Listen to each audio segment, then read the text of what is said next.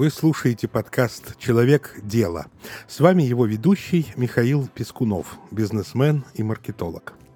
В этом сезоне мы обсуждаем видных предпринимателей Российской империи. Как у них получилось стать богатейшими людьми страны, в чем их бизнес-секреты и чему нам у них стоит поучиться.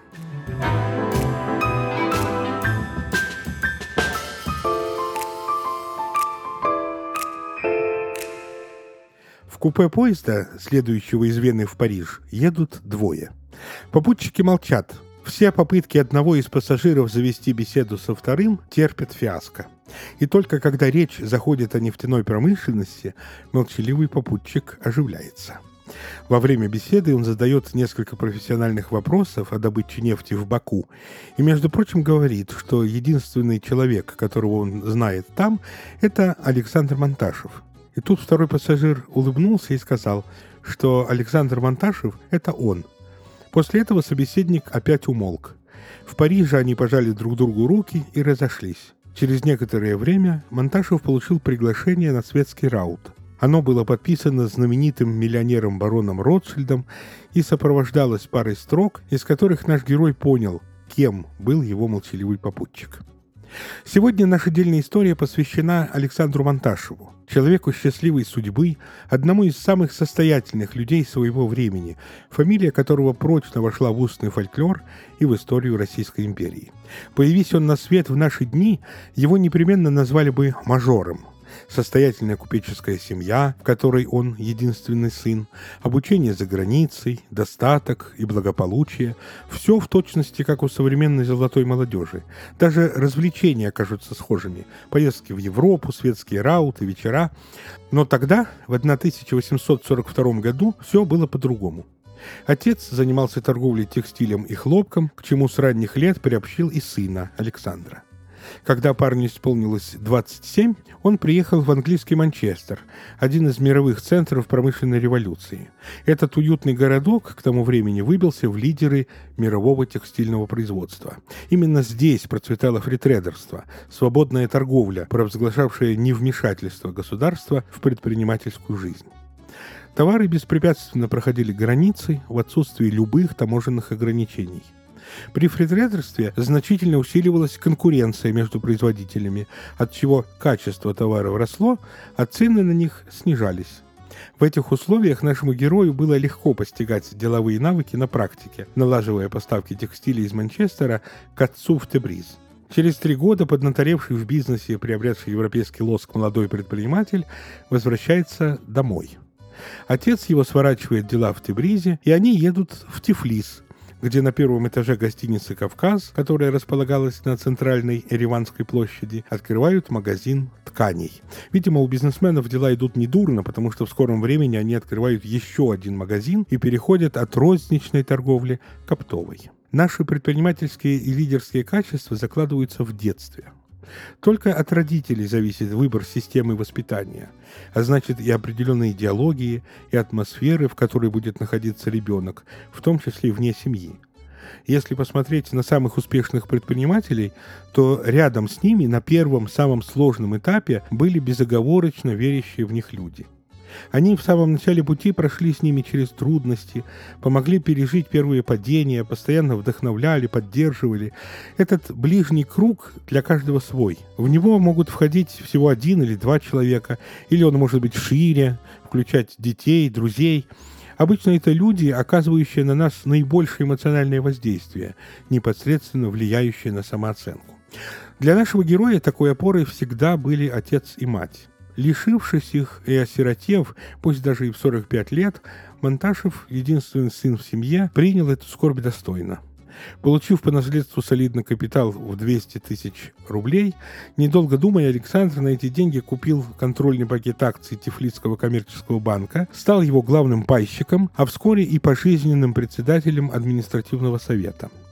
Важно заметить, что Тифлисский коммерческий банк являлся по тем временам самым авторитетным финансовым учреждением на Кавказе. Акции его котировались на Санкт-Петербургской бирже. Расчет бизнесмена оказался верным. Вскоре состояние Монташева приумножается, и ему достается еще и кресло спикера городской думы.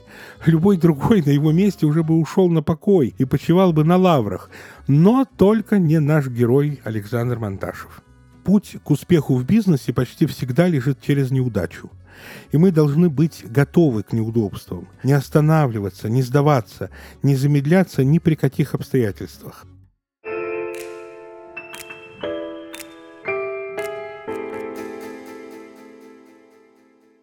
Как сделать так, чтобы покупатель остался с твоим брендом надолго и регулярно приносил тебе прибыль? Ответ на этот вопрос давно известен и закреплен бизнес-моделью Locking, более известной как бритва и лезвие. Принцип ее прост. Нужно разделить продукт на долговечную и одноразовую части. И долговечную часть продать дешево, ниже рыночной стоимости.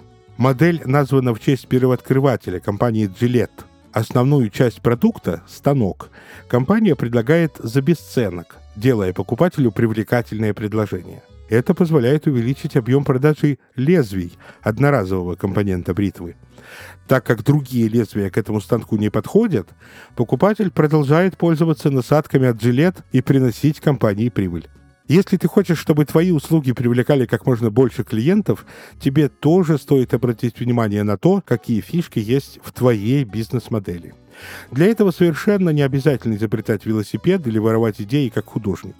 Все, что нужно, выбрать партнера, чьи предложения уже позаботились о развитии чужого бизнеса. Яндекс Пэй – отличный пример заботы не только о пользователях, но и владельцах бизнеса. Платежный сервис устроен так, чтобы сделать оплату услуги максимально простой и быстрой, тем самым увеличить вероятность покупки.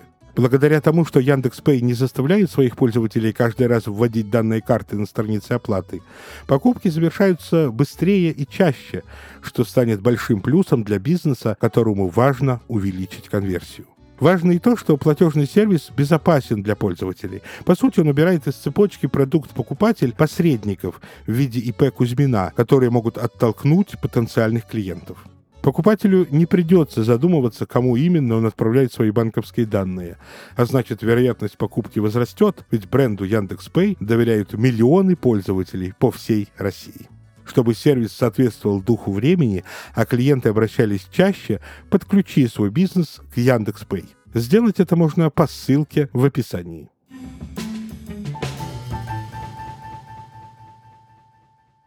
Твердое убеждение в неизбежности успеха руководило и нашим героем, когда он, не побоявшись риска, приобрел убыточные нефтяные скважины. Другим казалось, что нет никаких перспектив. И только Монташев имел ясное видение того, к чему он шел, и четкое понимание, чего хотел достичь.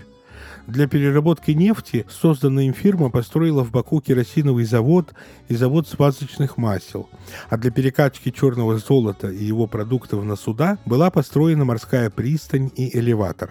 Его предпринимательское чутье вскоре оправдалось. Скважины стали приносить огромные доходы.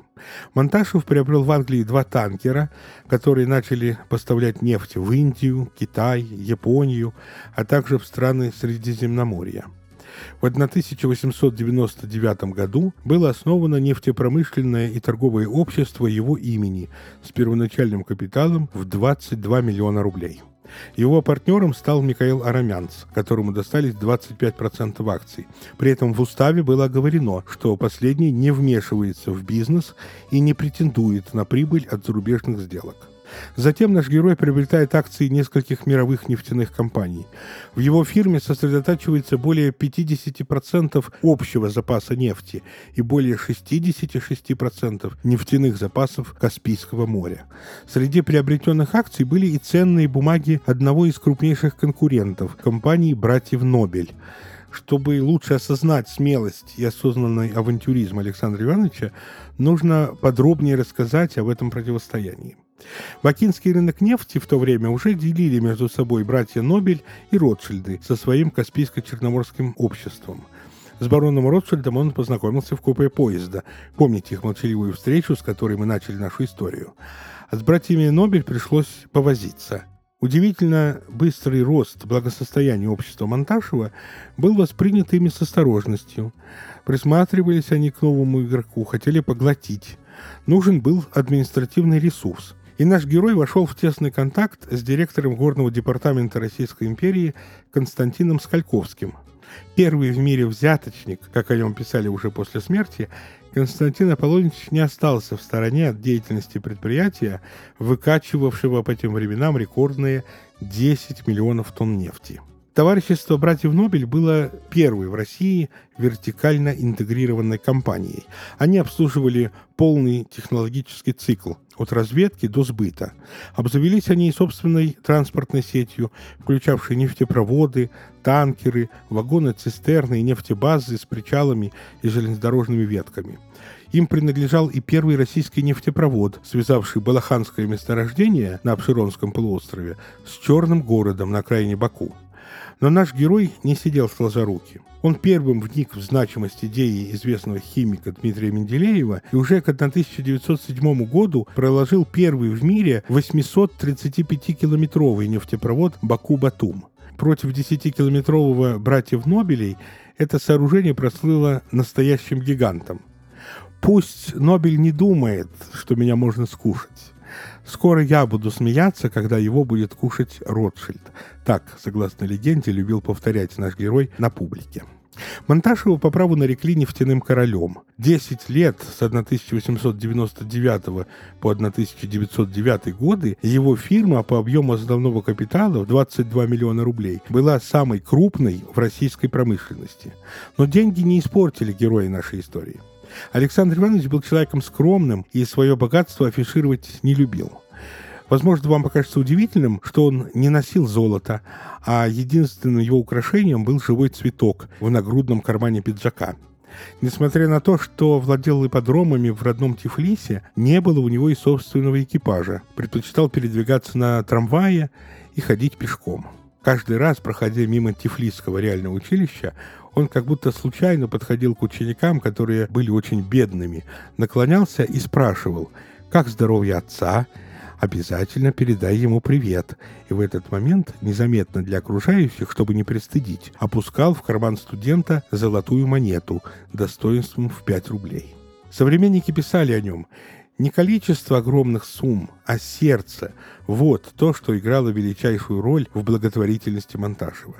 Он жертвовал не из пустого тщеславия или заднего умысла, а потому что так диктовала его чувствительная душа. Его благотворительность всегда носила печать истинного христианства. Его левая рука не знала, что правая дает. Люди часто просили у Монташева деньги на свои нужды. Кому-то на процветание бизнеса, кому-то на свадьбу ребенка или на покупку жилья, но он не считал правильным разбрасывать средства попусту. Перед тем, как облагодетельствовать, Монташев всегда узнавал у человека, для какой цели ему нужны эти деньги. Рассказывают такой случай. Как-то мужчина попросил у Монташева 320 рублей, а на вопрос, зачем ему понадобились деньги, тот честно ответил, что его единственный сын женится, и он хочет сыграть шикарную свадьбу. Александр Иванович ответил ему, что денег нет, и в ближайшее время не будет. Буквально через несколько дней к нему подошел другой человек и попросил 450 рублей, объяснив это тем, что присмотрел в торговых рядах место, чтобы открыть мясную лавку. Тот поинтересовался, в каком именно месте, подумал и попросил прийти через два дня. В назначенное время проситель пришел. Монташев пригласил его в дом, где был накрыт по-кавказски щедрый стол. Они посидели, после чего он сказал мужчине, что его расчеты не верны. Вместо 450 ему нужно 2200 рублей, что его специалисты подсчитали и вывели верный итог. Отдал ему нужную сумму в 2200 рублей и добавил, что если вдруг ему нужна будет помощь, чтобы обращался. Он всегда приветствовал и ценил людей, которые имели цель в жизни и хотели ее достичь. Зримые свидетельства добрых дел Александра Ивановича, снискавшие ему благодарную память потомков, существуют и по сей день. Это красивейший драматический театр имени Руставели, бывший Питоевский – Великолепная ризница католикоса в Ичмядзине, малый зал филармонии в Ереване. На средства благотворителя была создана Нарсисяновская духовная академия. Он построил и содержал приюты для слепых детей и одиноких стариков. Список добрых дел Монташева поистине неисчерпаем. Но, пожалуй, главная его заслуга заключалась в том, что множеству людей он помог найти свой путь в жизни, а некоторым обрести бессмертие. Это он купил первый рояль Сагамону Сагамоняну, ставшему великим армянским композитором Комитасом, и отправил юношу в Берлин, полностью оплачивая его музыкальное образование. На средства нефтяного магната 200 самых талантливых армянских юношей обучались в лучших учебных заведениях страны и Европы.